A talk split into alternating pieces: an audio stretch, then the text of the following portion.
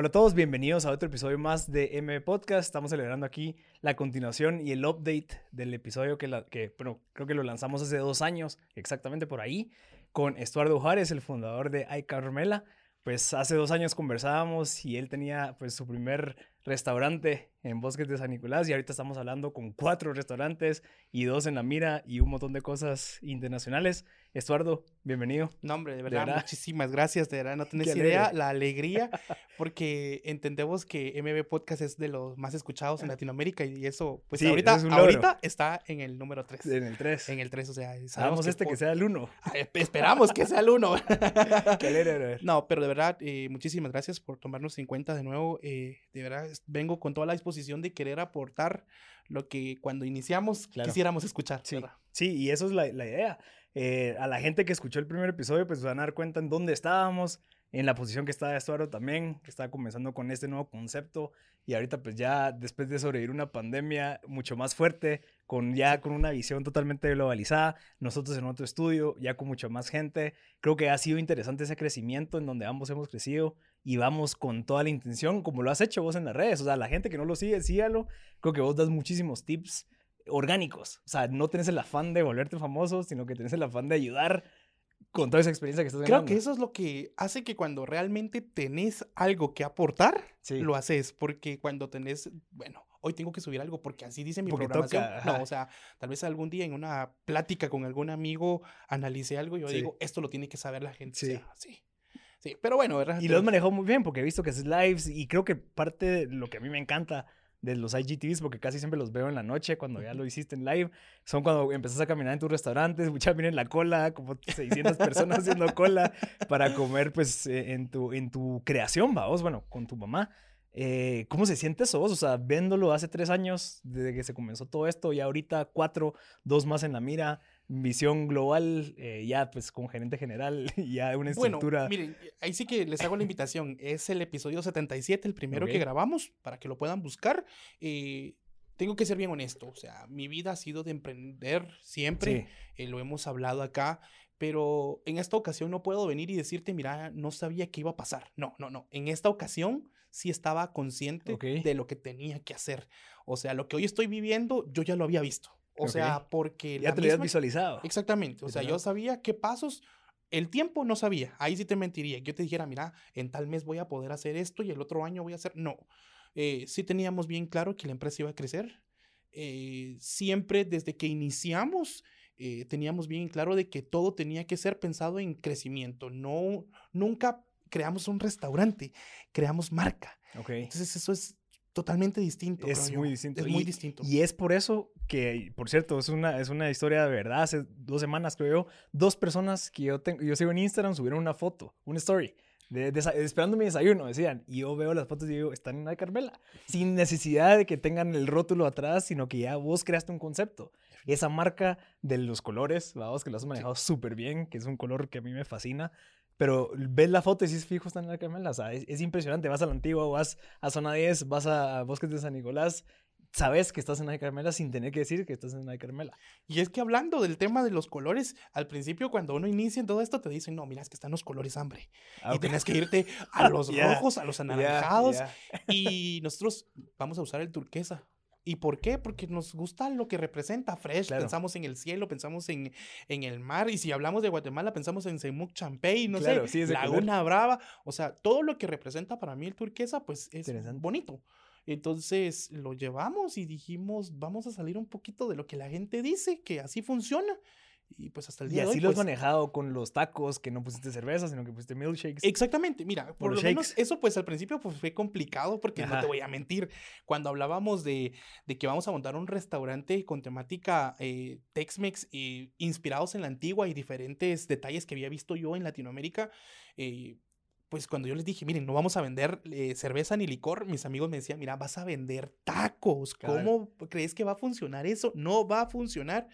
Pero eh, tenemos bien claro algo, o sea, el licor pues no es un tema de diferenciador, o sea, eso lo encontrás hasta en la tienda, pues, o sea, de la esquina. Entonces dijimos, nos vamos a mantener.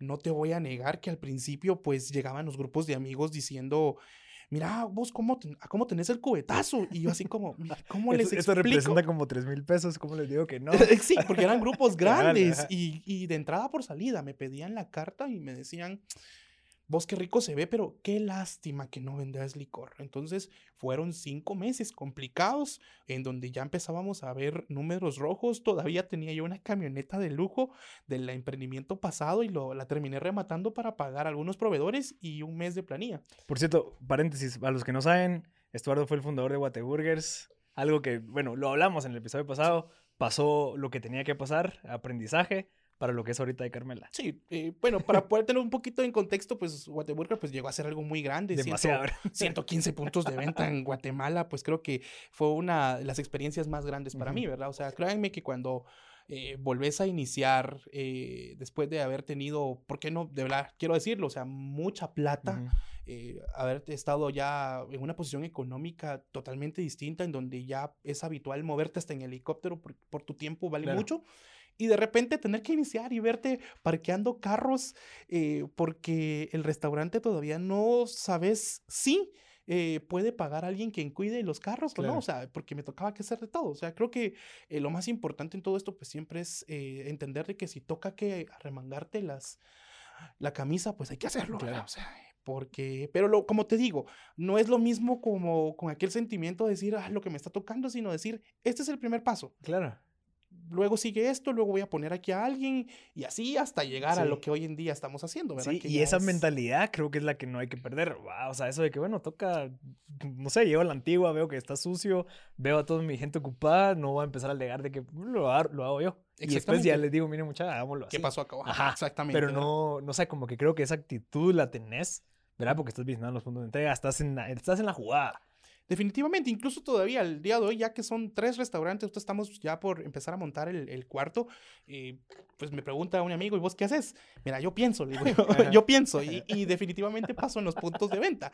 Eh, me pasa con, un amigo es, eh, que está trabajando conmigo como jardinero, y él me dice, ¿pero vos qué haces? Me dice, ah, porque yo miro que vos decís que te cansás, pero, pero, entonces yo le digo, mira, le digo yo, o sea, el tema aquí es que estamos tomando decisiones todos los días basados en los resultados que a mí me da ya la gente que está colaborando, pues, o sea, eh, siempre estamos viendo qué es lo que sucede, quiénes nos visitan y todo el asunto, porque yo soy de los que cree que realmente uno debe estar metido en el negocio para poder entenderlo. O sea, soy enemigo completamente cuando se quieren tomar decisiones eh, en la oficina. Claro. O yo les digo, no me van a tomar ninguna decisión si no están en el restaurante observando qué es lo que realmente está sucediendo.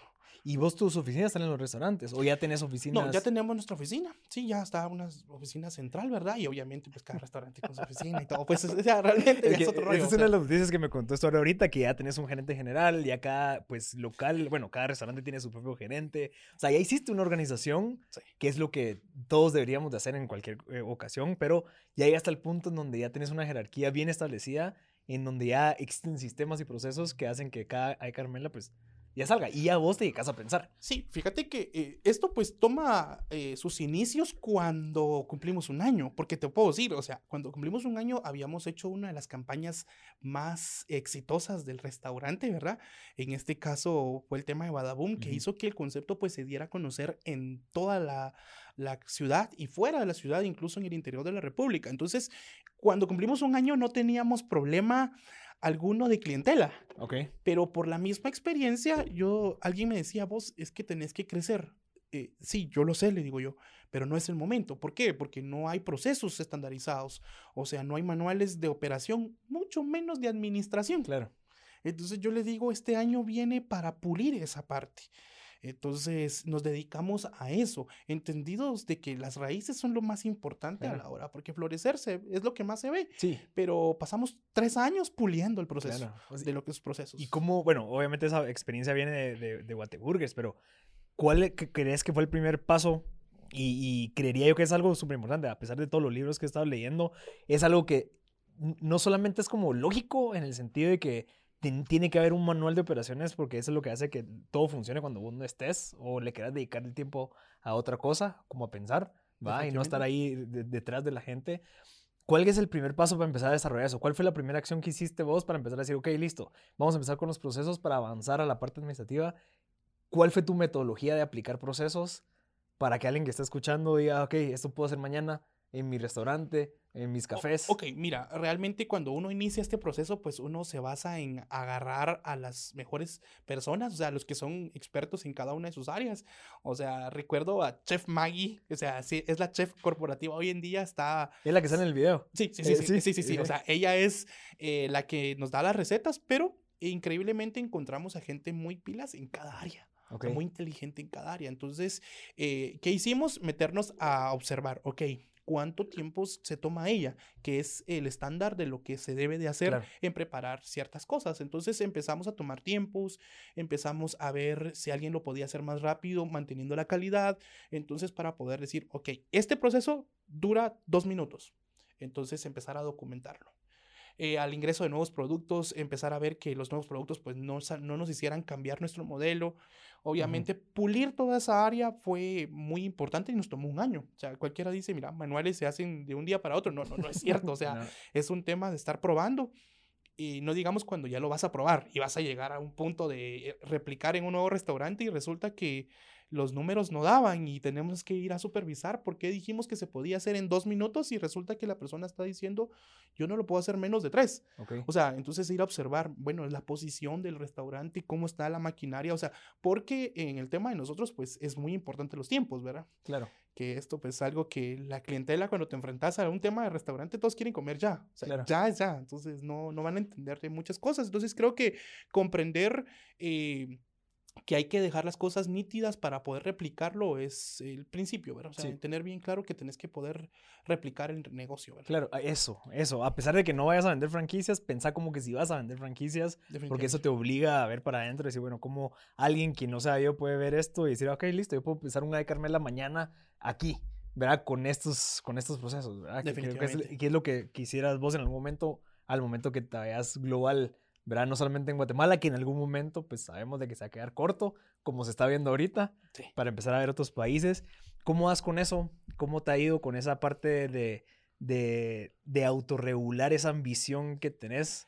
Para poder decir, no, listo, tranquilos, falta Shela, falta Tutén, falta todos estos, a pesar de que yo sé que puedes ahorita agarrar México, si quisieras. Bueno, e, en el caso es de que eh, todo toma base en mi experiencia pasada, entonces crecimos muy rápido antes, mm, eh, comprendimos de que no era así, entendemos de que el Chapín gusta, o sea, la gente está preparada para el tema de ver negocios replicarse, comprendemos también la problemática del tráfico, que esto, pues Guatemala de por sí como los contaba la otra vez, yo estoy viviendo en Houston y la, solo cruzarme la ciudad sin tráfico era como hora y media, sin tráfico, no que aquí es un radio de 15 kilómetros y nos tardamos dos horas. Entonces, eh, ¿qué pasó?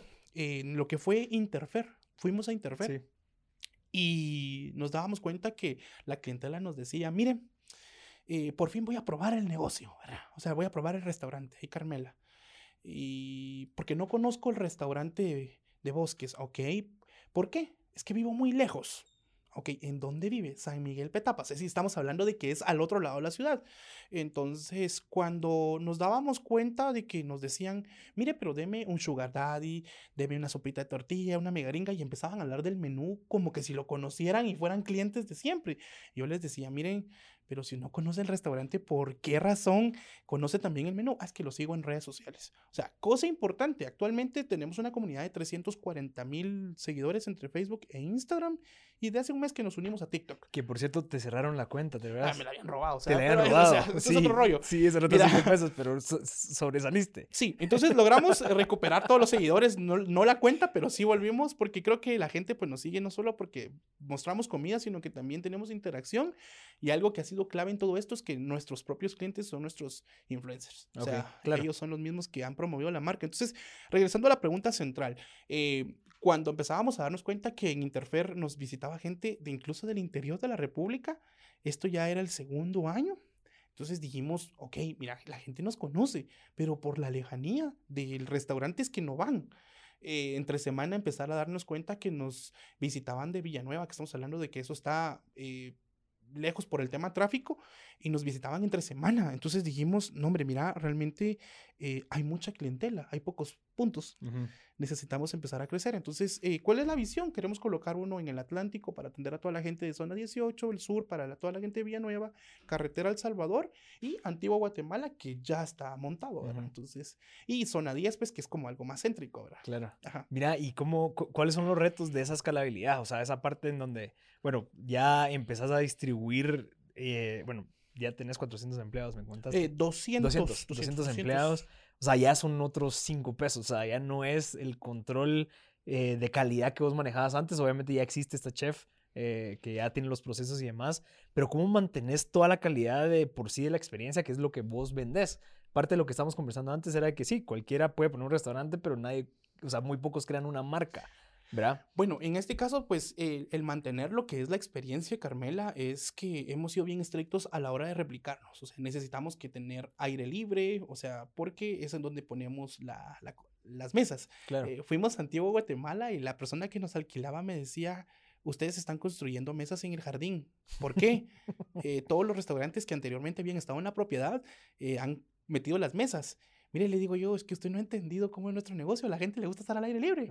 Y eso, mire, y si llueve, obviamente hay mecanismos para poder cuidar. Entonces, por ese lado, pues hemos mantenido los estándares en lo que es el ambiente, el tipo de música y todo. Pero eh, aquí pues todo va, todo mundo va creciendo. Entonces tenemos gerentes que están velando por el correcto funcionamiento del restaurante, pero ya la chef ya no solo es chef, ahora también es supervisora. Claro. Entonces ella vive eh, llegando a los negocios, ya tiene obviamente evaluaciones eh, pero también se va a sentar, también va a estar ahí y ver que sea la misma experiencia y que no se sienta un cambio de uno al otro lado, eh, que se estén en Carmela. Obviamente, si están en zona 10 van a ver edificios y si van, están en el antiguo van a ver el volcán, ¿verdad? Pero eh, la experiencia se tiene que seguir manteniendo. la capacitación es muy clave. O sea, en este caso, que los gerentes entiendan. Algo que es muy bonito, te lo puedo compartir, es de que todos los gerentes pues habían sido clientes fanáticos. Entonces, eh, siempre con aquello de que ellos nos decían, desde que conocí el concepto, hubiese querido trabajar acá. O sea, ya la misma marca había generado ese tipo de fanatismo para los que querían trabajar. Entonces, a la hora de llamar al gerente porque mandaron solicitud, ellos brincaban de felicidad por venir a trabajar a Carmela. O sea. ¿Y cómo, cómo, cómo, es eso vos? O sea, como que también la gente que vos tenés trabajando, siempre que lo veo, siempre están felices, vos. O sea, que es una característica de que tal vez lo pensás en algunas otras organizaciones ya mucho más grandes e internacionales, pero ¿cuál crees que es el secreto de, de Ay Carmela que hace que esta gente se, se, emocione cuando la llaman, vas y están contentos y están queriendo resolver? Todo, la mayoría son jóvenes, eso he visto también. Mira, hay una cosa. Eh, a la gente siempre le gusta pertenecer al equipo ganador. Ok. Nosotros no aceptamos un no se puede. Eh, la mayor prueba de esto fue la pandemia. O sea, cuando nos enfrentamos a que en teoría no se podía, muchos decidieron no adaptarse. Nosotros tuvimos que tomar medidas importantísimas. Yo te digo, estaba a punto de casarme. Eh, yo vivía a la par del restaurante de Bosques. Entonces, eh, una de mi actitud fue, yo, mi mamá se casó, yo tenía que ahorrar plata porque tenía que casarme, ¿verdad? Entonces yo dije, eh, seis meses para poder ahorrar. Entonces, ¿qué sucede? Me quedo a vivir en la bodega. Cuando los colaboradores vieron eso, ok, si este no le pone peros, con tal a lograr lo que hay que hacer, nos acomodamos todos, acomodamos salarios con tal de poder salir y todo el asunto. Y cuando empezaron a ver el éxito del delivery, que fue algo fuerte, y siempre ver que Carmela mete un nuevo producto, hace algo nuevo y siempre la gente tiene buena respuesta. Vemos a los colaboradores compartiendo eso. O sea, si ven nuestros sacrificios, eh, ellos son parte de ellos también, como también de todos los logros. O sea, nosotros no somos de los que nos quedamos con algo.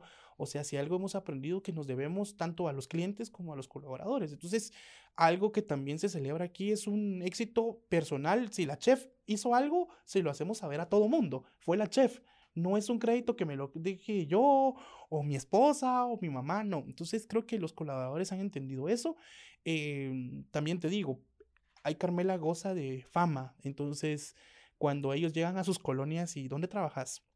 Ah, pues yo trabajo en Ay Carmela, no puede ser, no, trabajas ahí. O sea, creo que esa, digamos que fama también nos hace mantenerse a ellos así como que muy contentos. Y, ese es un resultado de un buen trabajo de marca, que creo que es algo que vos sos experto. Si no estoy mal, vos estudiaste algo relacionado con eso, publicidad. No, o sea, realmente nos hicimos eh, en el camino, ¿verdad? Creo que creo que eso fue algo que aprendí cuando estaba en Estados Unidos, pues, que fue cuando veía yo por qué las marcas son grandes y por qué, por los estándares y el tema publicitario, o sea, eh, hace años, estoy hablando yo hace 11 años, eh, recuerdo que yo propuse el tomar fotos propias. En ese entonces, pues la gente solía bajar de internet. Y cuando yo le propuse eso a mi mamá, te digo, fue una de las experiencias más importantes para mi vida, porque yo había regresado de, de estar mojado en Estados Unidos sin plata. Y yo le digo, mira, madre, creo que lo que es más importante acá es tener publicidad propia no quiero bajar fotos y quiero unos canches comiendo. Exactamente, o sea, no le digo yo. Entonces, en ese entonces me fui a una de las marcas reconocidas aquí en Guatemala con respecto al tema de fotografía, en los estudios estos que estaban en los comerciales. Eh, el problema era mi ignorancia. Porque si te digo de que yo iba con 100 quetzales, creyendo que con 100 quetzales iba a lograr contratar una sesión fotográfica pro. Y cuando me dicen, no, mire, eso cuesta 1200. Y yo me fui decepcionado. Me fui para eh, otra marca y me dice, mira, aquí cuestan 1400, pero ya solo se hacen en la zona 9. Yo muy triste, mira. Entonces me salgo triste, me sale corriendo un muchacho y me dice, mira, yo escuché que querías una sesión fotográfica. Sí, le digo yo, yo te la hago. Ah, mira, pues le digo yo, lo que pasa es que ya me di cuenta cuánto cuesta. Yo no quería decirle cuánto dinero tenía porque, no, pues, ¿cuánto dinero tenés? Y yo le respondí, si te digo te ofendo, porque ya sé que eso vale mucho y yo con. ¿Cuánto tenés? Insistió. Entonces yo le dije, mira, lo que tengo son 100 quetzales. ¿Serías mi primer cliente como fotógrafo? No, no te preocupes, yo te recibo esos 100. Entonces compartir con esta persona, darme cuenta que cómo era el tema de la cámara, eh, aprendí unos tips con él y ahí fue empezar mi interés por hacer lo propio, ¿verdad? Hoy en día, ahí Carmela representa, mucha gente nos habla del tema, miren cómo manejan ustedes el tema publicitario y todo el asunto, pero creo que fue, eh, ese fue el inicio y de ahí pues a dedicarme a pulir, prueba y error, ¿verdad? Y creo que si algo hoy en día tenemos bien en claro es que la misma gente, o sea, nosotros no, no contratamos a la canchita, discúlpenme si están escuchando una canchita, pero no, no, nosotros no usamos a las canchitas, sino que es a nuestra misma gente. Claro, o sea, la eh, gente que iba a comer, que está degustando. Exactamente, nosotros propusimos, eh, yo pues me volví fotógrafo con el paso del tiempo. Em, yo dije, ¿cómo puedo hacer que el negocio se dé a conocer? Entonces yo dije, ¿qué, ¿con qué cuento? Con una cámara, una cámara que podía tomar buenas fotos. Entonces yo dije, voy a hacer sesiones fotográficas gratis. Eh, la intención era la siguiente, ¿por qué gratis? Porque se las iba a pasar a la gente, pero un amigo me, fotógrafo, me dijo, mira, vos, eh, ¿por qué regalás tu trabajo? y yo le dije, mira, vos no has entendido que yo soy el fotógrafo mejor pagado de Guate, le digo yo, porque a mí no me pagan el, las fotos con, con, con, cash. Con, cash, sino a mí me compran comida, mm, lo suben a sus redes sociales, a su estado de WhatsApp, a su estado de Instagram, de Facebook, y todo el mundo les pregunta, vos, esa foto tan bonita, ¿dónde fue? Y ahí veo venir a la, a la gente, mire, es que una amiga subió una foto y yo quise conocer en dónde. Entonces, así fue como nos hicimos con todo. Y eso lo seguís haciendo con los milkshakes, o sea, con los shakes, ya ahorita los monster Incluso seguimos haciendo sesiones fotográficas. Ahorita ya viene, viene la temporada de, de, nuevo hacer. Lo único que estamos organizándonos, porque ahora con tres restaurantes, todos quieren fotos en sus puntos, ¿verdad? Entonces estamos ahorita viendo por y, eso. Y creo que eso es algo que, que recomiendan, bueno, eh, no, no, sé, creo que Gary Vee, que es este famoso en redes sociales, que hagas espacios que sean como instagramables, se llama, que, que genera experiencias dentro de tu negocio, que la gente quiera tomarse una foto con ellos y para que lo compartan, como lo hace toda esta gente. Sí, mira, eh, eh, el asunto es de que desde siempre nosotros nos preocupamos que, te digo, las fotos con los clientes siempre fueron eh, con los clientes. algo que siempre me molestaba era que cuando vas a un restaurante te dice, le tomamos una foto, sí, pero salga con el producto así y un marco. Y, un marco, así. Yo decía, eso no está bien, porque eh, lo que queremos es que la gente se enamore de la foto y qué más que ellos mismos salgan ahí. El trabajo es que un simple color a lo lejos pueda decir, identifico dónde es. Entonces, eh, cuando empezamos a enfocarnos en el cliente, sin el producto, sino en el cliente, los mismos clientes hablaron del producto. Claro. ¿Verdad? Entonces eh, seguimos haciendo eso. Sí, lo seguís haciendo y lo has, hecho muy bien. Eh, hablemos un poquito del tema de tu gerente general. Que creo que ya es un nivel que todos desean de decir, ok, listo, ya dejo la parte administrativa, digamos. No, no sé si la dejas, pues, pero como que la empezás a delegar, ya tenés una persona que estoy seguro que te dobla la edad. De, exactamente. De, experiencia incluso. Ya está tomando decisiones y vos te encargas de la parte de la visión, de la parte internacional, de pensar cómo lo, cómo, era una meta, era una meta, te la esperabas este año, te la esperabas antes, te la esperabas después. ¿Cómo, ¿Cómo fue esa experiencia? Mira, yo creo que todo parte desde, volvemos a lo mismo, el pasado, eh, creo que me rodeé de gente igual a mí, visionaria, gente vendedora, gente que creía que todo es posible y definitivamente eh, pero gente que no te pone un hasta aquí, mire, esto no se puede. Entonces, eh, sí teníamos como meta que a la hora de pretender empezar a crecer necesitábamos ya una estructura gerencial, o sea, un cuerpo que nos viniera a ayudar, porque si te digo, hasta antes de empezar a crecer, nosotros con mi mamá, eh, mi esposa, el esposo de ella, como familia, estábamos al 100% metidos. Pero lo más importante en todo esto es reconocer en qué eso es bueno, o sea, y creo que eso lo sabemos, pero a veces insistimos y por con tal de ahorrarnos un poco de plata, terminamos tomando decisiones a sentimientos sin parámetros. Entonces yo decía, necesito a alguien con espectriz en esto. Obviamente estas personas pues tienen un valor fuerte, no solo monetario, porque cuesta plata también, ¿verdad? Eh, teníamos la oportunidad, ¿verdad? Que la pandemia pues dejó a mucho talento tirado. Mm, y en este caso, pues mi suegro me, me, me, dice, yo le dije, mire, tengo ahorita la preocupación que tengo que encontrar a, a, un cerebro, le digo yo, a alguien muy inteligente. Y él me dijo, mire, mi ex jefe es máster, tiene no sé cuántas maestrías y todo. Y entonces eh, lo contratamos, resultó siendo una máquina, pero sí, para mí eso es creo que el logro de este año. Ni siquiera es abrir puntos. Créeme que el logro es haber encontrado a alguien que te da la confianza, que sabes que, que está ahí velando porque todo esté bien y que de igual forma es feliz de estar en Carmela, ¿verdad? Entonces, eh, claro, o sea, obviamente es un sueño para todo emprendedor que ya quisiera yo que más pensaran en ese punto, ¿verdad? Obviamente, tal vez sin los gerentes, tal vez se generaban, qué sé yo, un 35% de utilidad y ahora con gerentes es un 25%, pero ese 25% me da paz. Ese 25% me hace estar aquí tranquilo sabiendo que el tema ya está funcionando bien, o sea, no, no, no estoy yo con aquella. Ganaste tiempo. Sí y que el tiempo es valioso. Claro. Porque te digo, o sea, yo ahora vivo pensando hacia dónde vamos. En pandemia eh, creamos eh, dos marcas que estamos viendo ahorita por llevarlas ya, que son cocinas escondidas.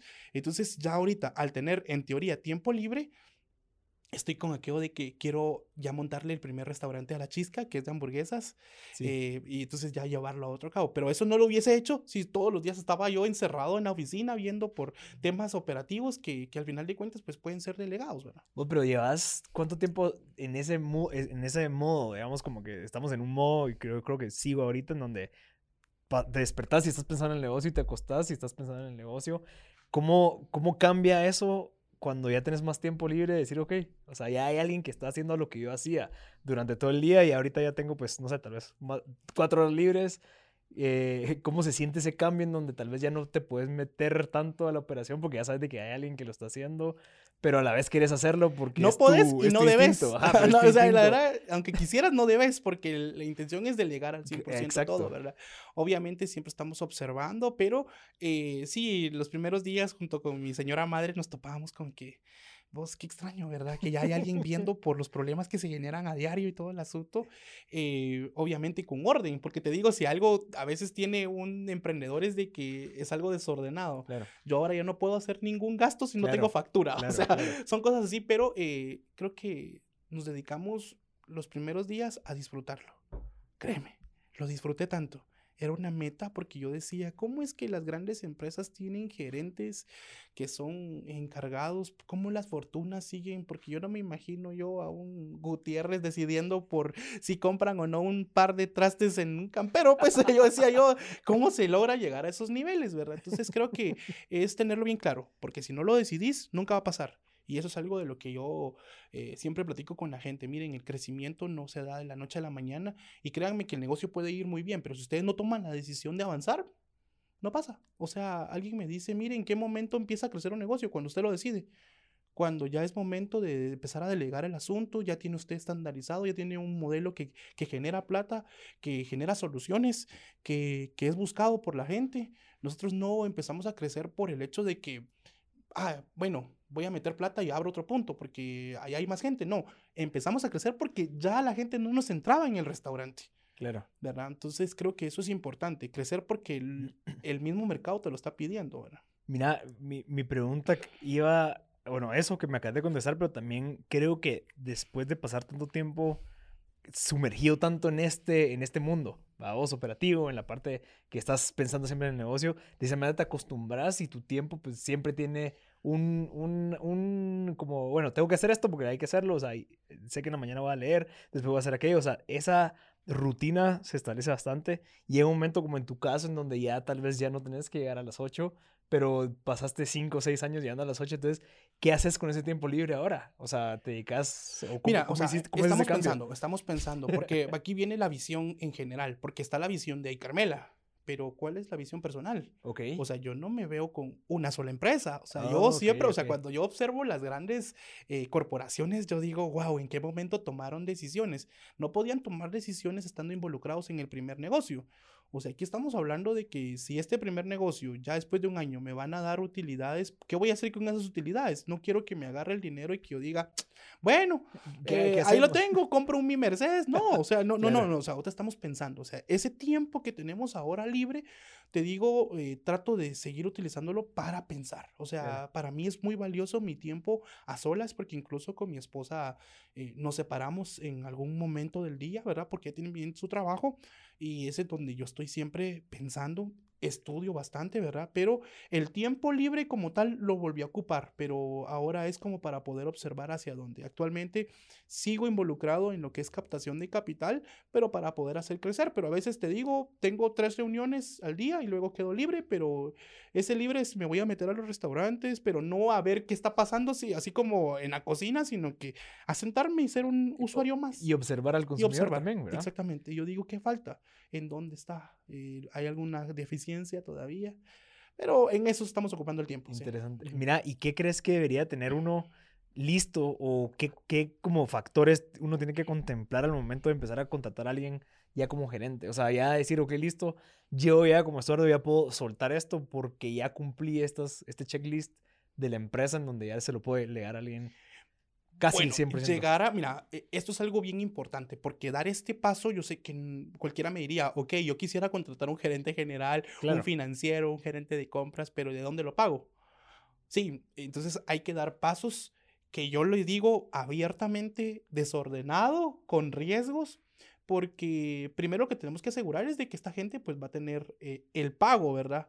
Esto es clave, porque eh, entonces, ¿qué pasó? Abrimos Antigua, antes de que ingresara luego todo el equipo, ¿verdad? Entonces eh, estábamos eh, conscientes de que podíamos todavía cometer algún error, por así decirlo, pero eh, ya sabíamos de que cuando el los restaurantes empezaran a crecer, esta estructura puede ser pagada, ¿verdad? Como te digo, entendíamos de que eh, de nada nos servía querer agarrarlo todo, porque como bien lo sabemos, el que mucho agarra, poco, poco el que abarca. Mucho, el, que, el, que, mucho abarca, poco Sí, sí, exacto. Entonces, eso fue algo que dijimos, no. Entonces, importantísimo eh, tomar los riesgos necesarios para poder, eh, poder pagar esta estructura, ¿verdad? Entonces yo tal vez decía, bueno, con dos restaurantes, por darte una idea, eh, voy a salir tablas, por darte una idea. Entonces eh, tengo que tener cuatro restaurantes para poder ya generar utilidades, pero es tener bien claro el valor que tiene el orden. Claro, sí, y es lo que hablamos al principio, procesos, sistemas, todo bien establecido como para que ya también esa persona entre un, un entre una infraestructura funcional. Exactamente. Que el motor tenga sus piezas y que no venga el brother a tener que poner las piezas a perder el tiempo. Exactamente, que ese es el trabajo del emprendedor. Entregar el negocio en un punto donde puedan venir y decir, mire, lo podemos optimizar. Vamos a meter a un gerente de compras porque él se va a encargar todo el día de querer conseguir créditos, de conseguir mejores precios, cambiar de proveedores a mejores proveedores. O sea, ya poner a gente que al principio uno dice, pues eso lo puedo hacer yo, pero le dedicas una hora de tu día. Pero si tenés una persona todo el tiempo verificando precios y todo, se vuelve más optimizada, pero tener la mira en eso. Entonces, es un punto donde vamos a empezar a crecer y necesitamos crecer en estructura para que sea ordenado y la toma de decisión pues sea más eficiente, ¿verdad? No, no a sentimientos, sino que Ya todos tienen un punto de vista y se unifica y bueno, esto nos quedó y para dónde vamos. Claro, claro. Mira, me mencionaste captación de capital, que ahora parte de tu tiempo se lo dedicas a eso. Eh, estamos hablando de capital privado, no es, o sea, no estás, no estás buscando ir a bancos y a, financiamientos, pues creeré yo, sino que tenés un modelo ahorita interesante. Sí, mira, y, eh, y esto pues eh, créame que cuando iniciamos, pues tengo que ser bien honesto, ah, es algo que me preguntan mucho, ¿cómo hago crecer el negocio si el mismo negocio con la utilidad que me genera a puras penas y vivo? Yo sé que si abro una segunda o tercera sucursal de mi negocio, pues ahí ya tendría utilidad, pero ¿Qué les digo? Cuando empezamos con este tema, eh, no estábamos facturando todo la operación. Eso tengo que ser bien honesto. Entonces, eso tiene, pues obviamente no está bien. Eh, nos metíamos en que no podíamos ir a buscar un banco. Esto nos complicaba bastante, ¿verdad? Porque sí te puedo decir de que la opción de banco fuera entonces, ¿cómo podíamos hacer? Queríamos colocar el orden, queríamos facturar el 100%, eh, nos metimos al proceso para poder optar y poder mostrar estados financieros y creamos considero yo un modelo interesante, ¿verdad? Porque actualmente ¿Qué estamos haciendo nosotros? Creciendo con socios en participación por punto de venta, ¿verdad? Entonces, eh, hemos dado un porcentaje por cada punto de venta a, socios, ¿verdad? Que no es venta de acciones, no es franquicia, pero sí participan de las utilidades generadas. Entonces, se sigue manteniendo el control por parte de nosotros. Ellos ponen la plata y entonces... Literal, Solo la plata. La plata, eh, exacto. Alguien me decía, es que a mí eso de socios no me gusta porque solo quieren poner la plata y no quieren trabajar. ¿Y qué más querés? Digo yo. O sea, si lo quiero, yo por lo menos de qué me sirve a alguien que ponga plata y quiera venir a opinar en algo que no tiene experiencia. Claro, claro. O sea, yo les digo, no, aquí hay que entender de que si ellos tienen la plata, eso tiene un valor, el capital, ¿verdad? Entonces, uno tiene la idea, uno tiene la marca, entonces, así es como empezamos ahorita. Eh, hicimos una convocatoria, la pusimos en redes sociales. ¿Y está abierto todavía? Eh, yo creo que ahorita acabo de cerrar ya ah, todo. Sí, sí, sí, sí, se cerró, se cerró. Pero puede ser que cuando abras otra. Eh, sí, fíjate que sí, o sea, estamos ahí siempre dando participación, pero sí, fíjate que recibimos eh, el primer anuncio, 1500 solicitudes de reunión, eh, de las cuales te voy a ser bien honesto, 800 eran buscando trabajo, 700 sí eran personas interesadas en la inversión. recibimos sí, recibimos nos mire, muy riesgoso, si no soy dueño de una acción, no voy a meter plata. Otras personas que dicen, mire, yo soy clienta de iCarmela y sé que es todo para adelante. Entonces, listo, le entro. Entonces, no nos fuimos con un perfil tan alto que gente con tanta desconfianza, sino al contrario, somos un grupo de personas que estamos creyendo que en Guatemala se pueden hacer las cosas. Y algo que yo les decía, miren señores, eh, nosotros manejamos una filosofía de empresario pobre, empresa rica. Y eso lo pueden ustedes notar, que mi carro pues sigue siendo el mismo desde que inicié. Eh, mi casa es sencillísima, donde yo estoy viviendo, pero la empresa está todo dar. Cuando me casé, eh, te digo, fue cuando se aperturó el país y estaba con aquella incertidumbre si la gente iba a regresar al restaurante, todavía iban a seguir algunos cuidándose. Y no te voy a mentir, o sea, yo le dije a mi esposa, mira, nos casamos y no tengo todavía para muebles ni nada, discúlpame. Empezamos con una estufita eh, chiquita, de esas que se conectan. Y cualquiera me diría, vos sos un exagerado, mira, no, de verdad, eso es demasiado porque tenés un montón de estufas allá. Pero yo les decía, miren, o sea, no es momento para tomar plata. Y, y si ella se casó conmigo, ya porque se me conoce que soy así, ¿verdad? Pero eso es lo más importante, considero yo, entender que hay etapas, ¿verdad? En este caso, eh, en donde uno puede eh, tomar, otras que no puede, ¿verdad? Pero creo que lo más importante en todo esto es tener bien claro hacia dónde va la organización, ¿verdad? Sí, y, y creo que, y por eso lo, lo conversábamos antes, o sea, que también, que eso me ha pasado a mí, que esta persona, en este caso me gusta que hace, hace ocho meses, yo hace seis, eh, viene a sumar, ¿verdad? No te viene a desviar, sino que viene a agregar al momentum que ya llevas. Y ahí es donde, donde no es que se justifique, sino que se entiende y, el, y, se sabe que parte de lo que se está haciendo es por algo mucho más grande, que es hacia dónde vas. Sí, definitivamente. Mira, o sea, mi esposa ha sido para mí importantísima desde que la conocí. Ella, ella me conoció eh, siendo, siendo la persona que parquea carros, eh, la que a veces le toca que ser de mesero, ¿verdad? Estar viendo en todo tipo. De repente me veía bien cambiadito y de repente me veía en modo que hay que hacer cosas, ¿verdad? Entonces, eh, hablábamos del tema capital. llegamos a comprender de que de que sí era necesario, ¿verdad? Empezar a buscar eso, pero eh, ya teníamos la estructura, ¿verdad? Entonces eh, nos centramos en eso. Eh, entendemos de que hay Carmela tiene potencial. Obviamente los negocios, pues hay, un, hay varios parámetros para poder entender si tienen potencial o no, o, si deciden quedarse. Nosotros como, como restaurante, te digo, al principio me decían, mira, porque hay Carmela, el nombre es pegajoso, pero cuando iniciábamos, muchos me decían, ponele taquería abajo. ¿Por qué? Eh, no tiene como identidad, me decían, porque solo dice restaurante, pero yo no sé qué vendes ahí, si vendes caldo de res o vendes una carne o vendes tacos. Entonces fue algo que tomamos decisión de no colocarle ninguna etiqueta, más que dejar la marca sola. Al principio, obviamente, el no tener identidad te pasaba factura porque la gente no llegaba. Tal vez tenían ganas de un taco y no sabían que ahí vendían tacos, pero lo hicimos eh, pensado por la intención siempre de lo que es eh, que la gente pues pudiera entender de que tendrían que llegar a conocer y poder ampliar el menú. Okay. En este caso te lo explico, ¿por qué razón? Porque esto nos sirvió a futuro. Porque yo consideraba que los tacos iban a pasar de moda. Y considero que eso está pasando. Ustedes ven, piensan en todas las marcas de tacos que, ya no crecieron. Ya no crecieron. Algunas cerraron. Entonces ahí Carmela no se encasilló en taquería, ¿verdad? Por ese lado. Entonces eso creo que la gente lo vio. Eh, por otro lado, cuando hablamos de captación de capital, te lo puedo decir, fue importante que mi perfil pues siempre ha sido público.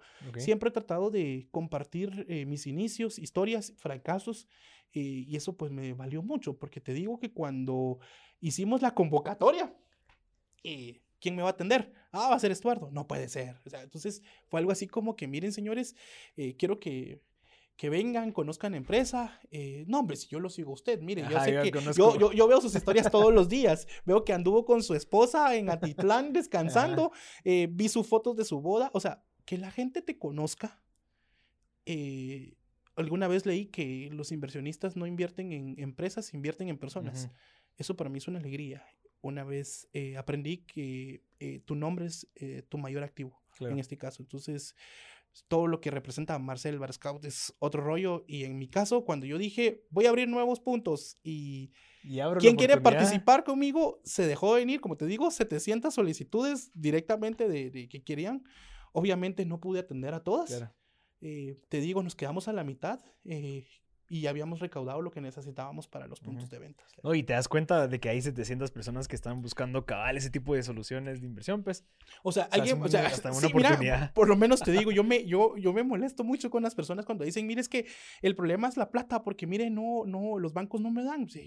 ¿Y por qué quiere un banco a tú? Pues, o sea, si hay gente ahí queriendo invertir, o sea, yo conozco muchísima gente con mucha plata que ahí la tiene guardada en donde lo que andan buscando es opciones en donde puedan generar, eh, ver la menor cantidad de riesgos. O sea, ese es el trabajo del emprendedor, venir y decirles, miren, aquí su plata va a estar segura. Toda inversión tiene riesgos, pues, pero a lo que vamos es que eh, actualmente pues ya estamos al 100% facturando, ¿verdad? O sea, eso es clave. Eh, ya te digo, todo está bancarizado, ya los, los camiones de valores llegan todos los días, o sea, entonces ya el, el, inversionista se da cuenta que todo está bien hecho. Y les hablo con toda sinceridad que esto es lo más importante. Mire, ¿por qué no busca un banco? Eh, porque sí tocan el tema, ¿verdad? Yo les digo, miren, porque al principio pues estaba desordenado y usted está confiando aquí en el emprendimiento y en mí y le estoy diciendo de que por mí hubiera ido por un banco, pues, pero en este caso eh, hasta ahora estamos tomando el orden como debe de ser. Entonces, ver a las personas y decir, ok, creo que, que esto va para grande. Eh, algo que también ha funcionado mucho es que nunca negamos que somos chapines. Ok. Eh, conozco muchos negocios que lo que buscan es... Eh, Parecer internacional. Exactamente. Y nosotros dijimos, los chapines podemos hacer las cosas bien hechas y no tenemos por qué ocultar que somos de aquí y que estamos haciendo algo bien, pues. ¿Verdad? Incluso te digo, en pandemia recibimos mensajes de parte de marcas que nos decían, marcas internacionales posicionadas aquí en Guate, que se dedican a lo mismo de nosotros mire cómo hicieron con lo del delivery y todo el asunto. O sea, yo no, te voy, historia. Yo no te voy a negar que cuando yo vi el correo que decía esa marca. y que el encargado de lo que era eh, mercadeo me estaba hablando, yo así como, no puede ser, dije yo ahora. Entonces, darnos cuenta de que siempre se ha hecho las cosas lo mejor posible, eh, la gente lo ha visto. O sea, nunca hemos ocultado nada, la gente ha visto nuestro crecimiento, pequeño, grande, lo que sea.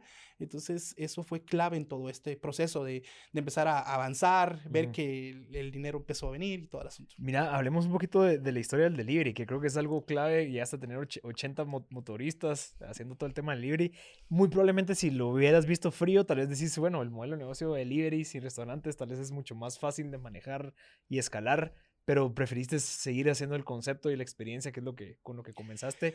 ¿Cómo, contame esa historia cuando tuviste que cerrar y decir, bueno, ¿qué, ¿cómo resolvemos este clavo entre todos? Bueno, mira, cuando anuncian que el país se cerraba, nosotros pues sabíamos que el sector restaurantero pues tenía lo que era una oportunidad, era el delivery, no nos quedó otra que adaptarnos, aunque decirte, eh, nuestro argumento de venta siempre ha sido el mismo, o sea, eh, darles una buena ubicación con instalaciones bonitas, como también buena comida a un excelente precio.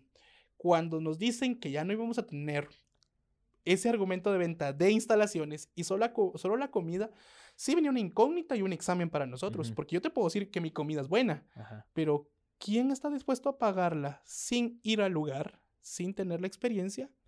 No lo sabíamos. Y todavía mi financiero me dice, mire, si no cobramos el delivery, no va a funcionar porque esto, o sea, nuestro margen es... es... come. Entonces, no. Entonces yo le dije, bueno, y todavía hay que decirle al cliente que si quiere Carmela, hay que cobrarle envío. Y lo lanzamos. Empezamos con las chicas, eh, cuatro chicas de, de, de, mayor escolaridad de la cocina. Les dije, miren, ustedes me van a contestar WhatsApp conseguimos un software en donde el WhatsApp podía abrirse en diferentes eh, computadoras.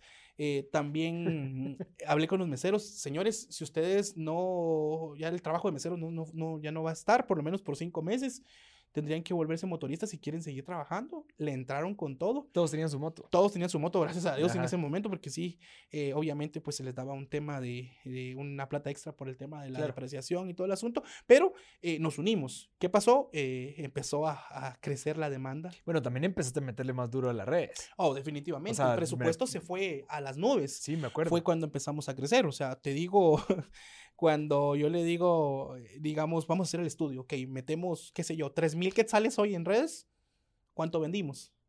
Porque aquí era un tema de que la clientela estaba encerrada en casa y estaban viendo menús de todas las empresas. Claro, claro. Entonces, eh, aquí era lo importante, quién le da clic al de WhatsApp, ¿verdad?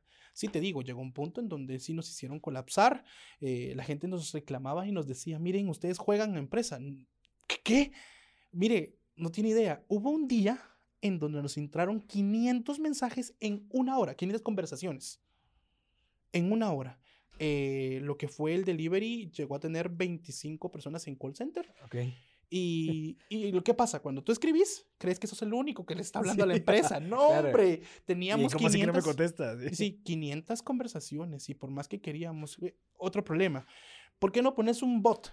Ajá. bueno, sí, lo, lo, intentamos hacer. El problema es de que la toma de decisión de zonas rojas en Guatemala era complicado. Ok. ¿Cómo el bot decidía? exactamente. ¿Cómo el bot decidía si podíamos ir o no? Entonces fueron retos que nos eh, tocó eh, nos dábamos cuenta que la gente nos empezaba a pedir pizza. Y eso te contaba que, que, fue algo donde ingresó uno de nuestros productos que hoy en día pues son ya estrella, ¿verdad? Porque sí, la gente los reconoce como hay Carmela. Ya después de nosotros vinieron un montón. porque sí te digo que ya hemos visto demasiadas réplicas. Pero em, la gente nos pedía pizza. Y no, miren, nosotros no vendemos pizza. Pero yo le dije al encargado, mira, empezame a llevar cuánta gente pregunta. 50, 60 personas diarias.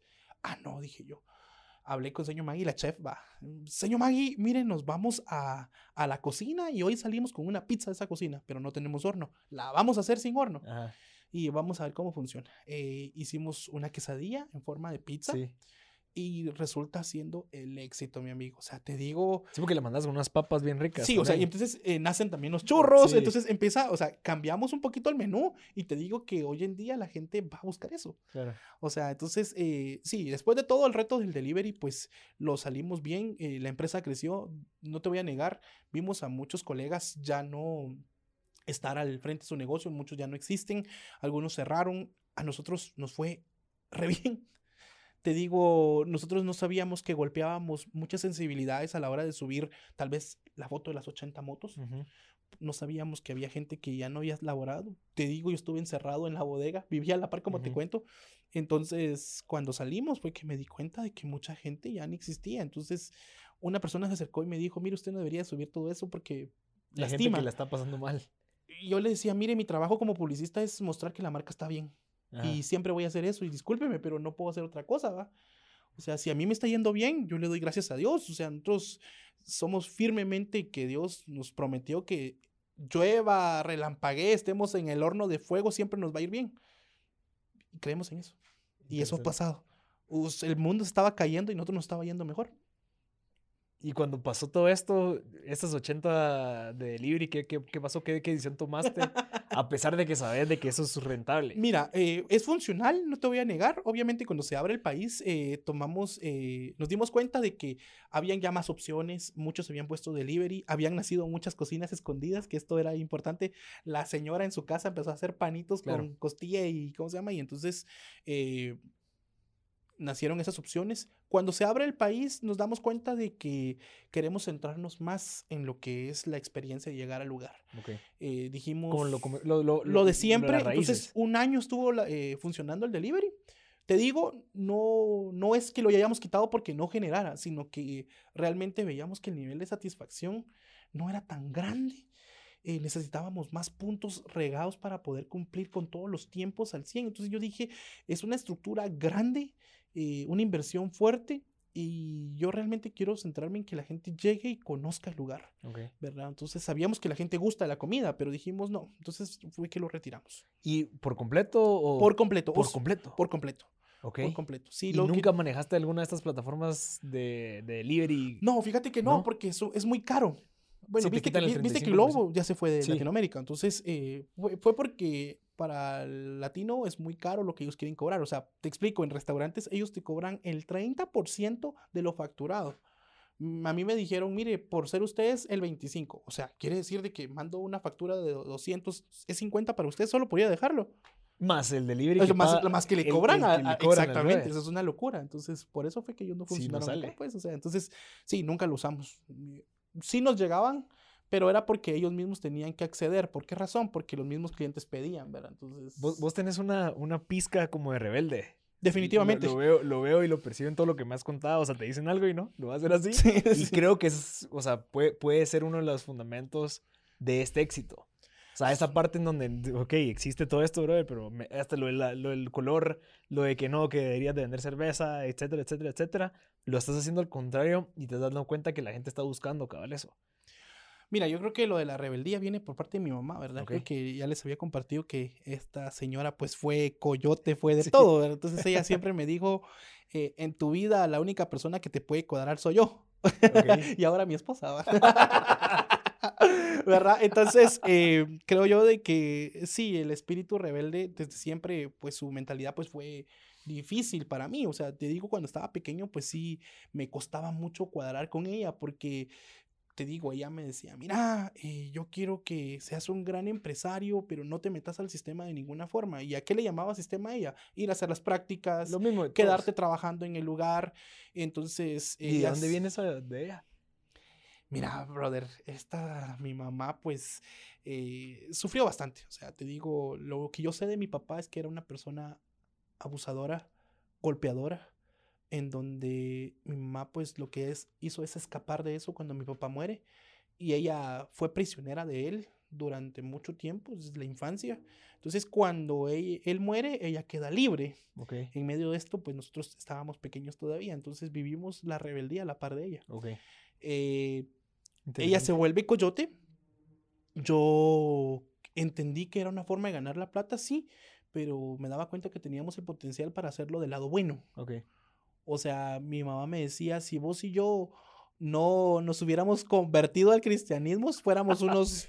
Ah, ya estuviéramos presos, me dice ya ella. el cartel de... sí, cabalmente. De Sinaloa. O sea, eh, creo que somos ese, e, esa parte de lo que cuando dicen, ¿por qué ese malandro o esa persona no se convirtió en algo bueno. Creo que ese somos nosotros. Sí, sí, sí, o sea, los que tratamos de hacer las cosas bien. Claro. ¿Verdad? O sea, sí, o sea, obviamente ahora nos rigen los principios, o sea, tenemos el temor de Dios que no nos deja hacer cosas que no debamos, Que no te digo que de repente, bueno, a veces como que, no, señor, eso no lo puedo hacer, ¿verdad? Sí, sí, sí. Claro. ¿Verdad? Pero creo que sí, funciona. Funciona mucho. Buenísimo, Estordo. Mira, para, para ir concluyendo, me encantaría que me dijeras, no sé, conclusiones de estos últimos cuatro años que, que has manejado, o sea, aprendizajes ¿Qué crees que han sido cosas o paradigmas que han cambiado desde que comenzaste después de la experiencia de Whataburgers, que obviamente te dio muchísimo peso y credibilidad y experiencia, que se formaron y luego después de toda esta experiencia con Ay Carmela, volteas a, volteas a ver y decís, ok, sí, esto no, esto sí, esto se lo puedo recomendar a esta gente que quiere empezar a crear todo esto. Y mm, qué buenas decisiones tomaste, qué malas decisiones tomaste. Bueno, yo creo que así como para ir concluyendo, yo de estos cuatro años puedo decirte que entendí que el dinero no es problema. ¿Verdad? Muchas veces es eh, cuestión de si lo crees o no crees que sea posible. Entonces, muchas veces pues vivimos eh, creyendo, por lo menos yo te digo, me topo con mucha gente que, que, que también es creyente y siempre te viven diciendo, mire, esto es una prueba, mire, esto, eh, el enemigo está en contra de mí. Y después de cuatro años, eh, creo que llegué a la conclusión de que el problema nunca es de bendición. Dios siempre está con uno. Si uno empieza a caminar y te paras en el agua, si crees, vas a caminar sobre el agua. Entonces llegué a la conclusión que el problema no es de bendición, es de administración. Ah, ok. ¿Cómo administras esa bendición? Sí. Sí, porque todos estamos bendecidos. Sí, todos estamos bendecidos. A ti no te faltan recursos. ¿Qué, tan, qué tan bien ¿Qué tanto puedes que llegar a creer de que son, es posible las cosas?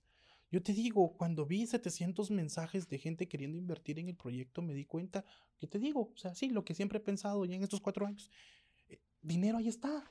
Lo que falta es gente que tenga buenas ideas, que le crea a Dios, que se ponga a trabajar que no tenga ningún tipo de, inseguridad con decir es que en Guatemala no se puede. Miren, aquí ustedes saben mi, mi, historia pasada. Terminé la empresa por el tema de extorsión, pero eso no nos detuvo. O sea, realmente el que quiere puede.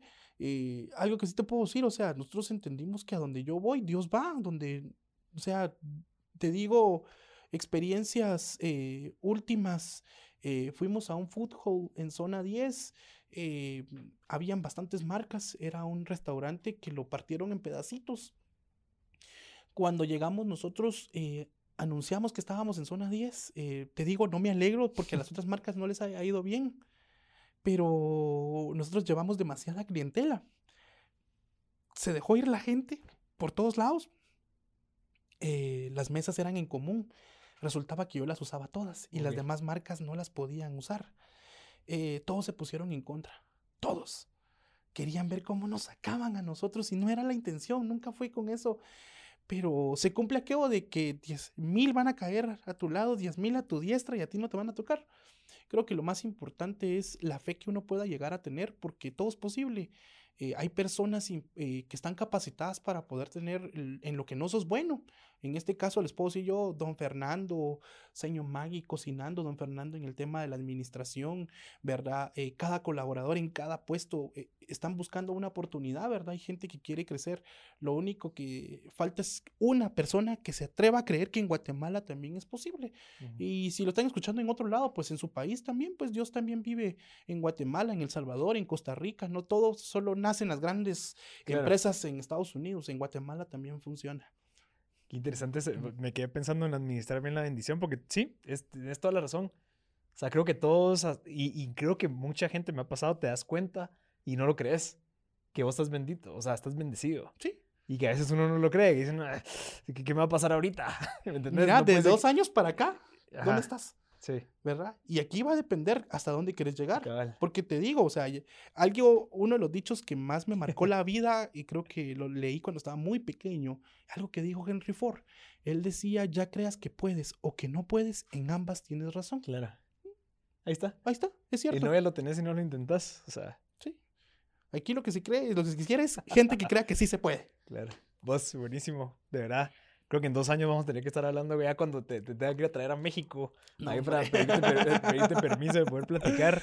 Eh, ¿Cómo te pueden encontrar en las redes, ya sea vos personales, de Ay Carmela, de pues todos los demás negocios que estás creando? Bueno, en este caso, pues Saquen pluma todos. eh, Ay Carmela, estamos en Facebook, en Instagram como Ay Carmela GT y también en lo que es TikTok. Ahora a mí me pueden encontrar como tú a Juárez o bien poner mi nombre, Estuardo Juárez. Eh, quiero que sepan que siempre estamos ahí con toda la disposición a poder echarles una mano, ¿verdad? Algo que me alegra mucho es cuando me hablan personas que han iniciado, ¿verdad? Porque eh, me gusta siempre compartirles las experiencias y ahorrarles tiempo. Así que ya saben que cuentan conmigo, cualquier cosa, un consejo, los leo en la noche. Claro. Ah, no esperen que se lo contesten en la mañana, al, chilazo. Gracias, brother. Te lo agradezco por tu tiempo. Gracias a toda la gente que está escuchando. De nuevo, este espacio es para abierto para a todas esas personas que lo han logrado, lo están logrando, que están trabajando. Ahorita lo que me estás contando, pues es un 10% de lo que se viene, de lo que vos querés lograr. Me estabas comentando que hay muchas ideas, ese tiempo que ya tenés libre, pues ya lo estás invirtiendo en algo más. Así que te felicito. Creo que es un, logro que muchos como nosotros estamos buscando, llegar a ese nivel en donde va. Listo, este bebé ya, se, ya puede caminar solo. Empecemos a buscar otro tipo de, de proyectos para, para seguir impactando, ¿verdad? Porque al final lo que vos querés generar es esa buena experiencia darles esa, esa, satisfacción a la gente que se puede hacer bien el ejemplo y creo que también por buscar esa parte tan positiva hace que pues la gente lo perciba también, ¿verdad? Y vemos el éxito. Definitivamente. Así que felicidades, bro. No, muchas gracias, como siempre. Nos vemos a la próxima en dos años, tal Buenísimo. E, episodio 77. 77. 77, por si alguien quiere escuchar un poquito más de tus comienzos, porque ahí está tu historia desde que empezaste, cuando estuviste en esas experiencias que te construyeron episodio 77 y este ya es como el 260, 70. Así que gracias, Tuba. Buena onda. Buenísimo. Y nos vemos en la próxima. Something is cooking. Barbecue Media.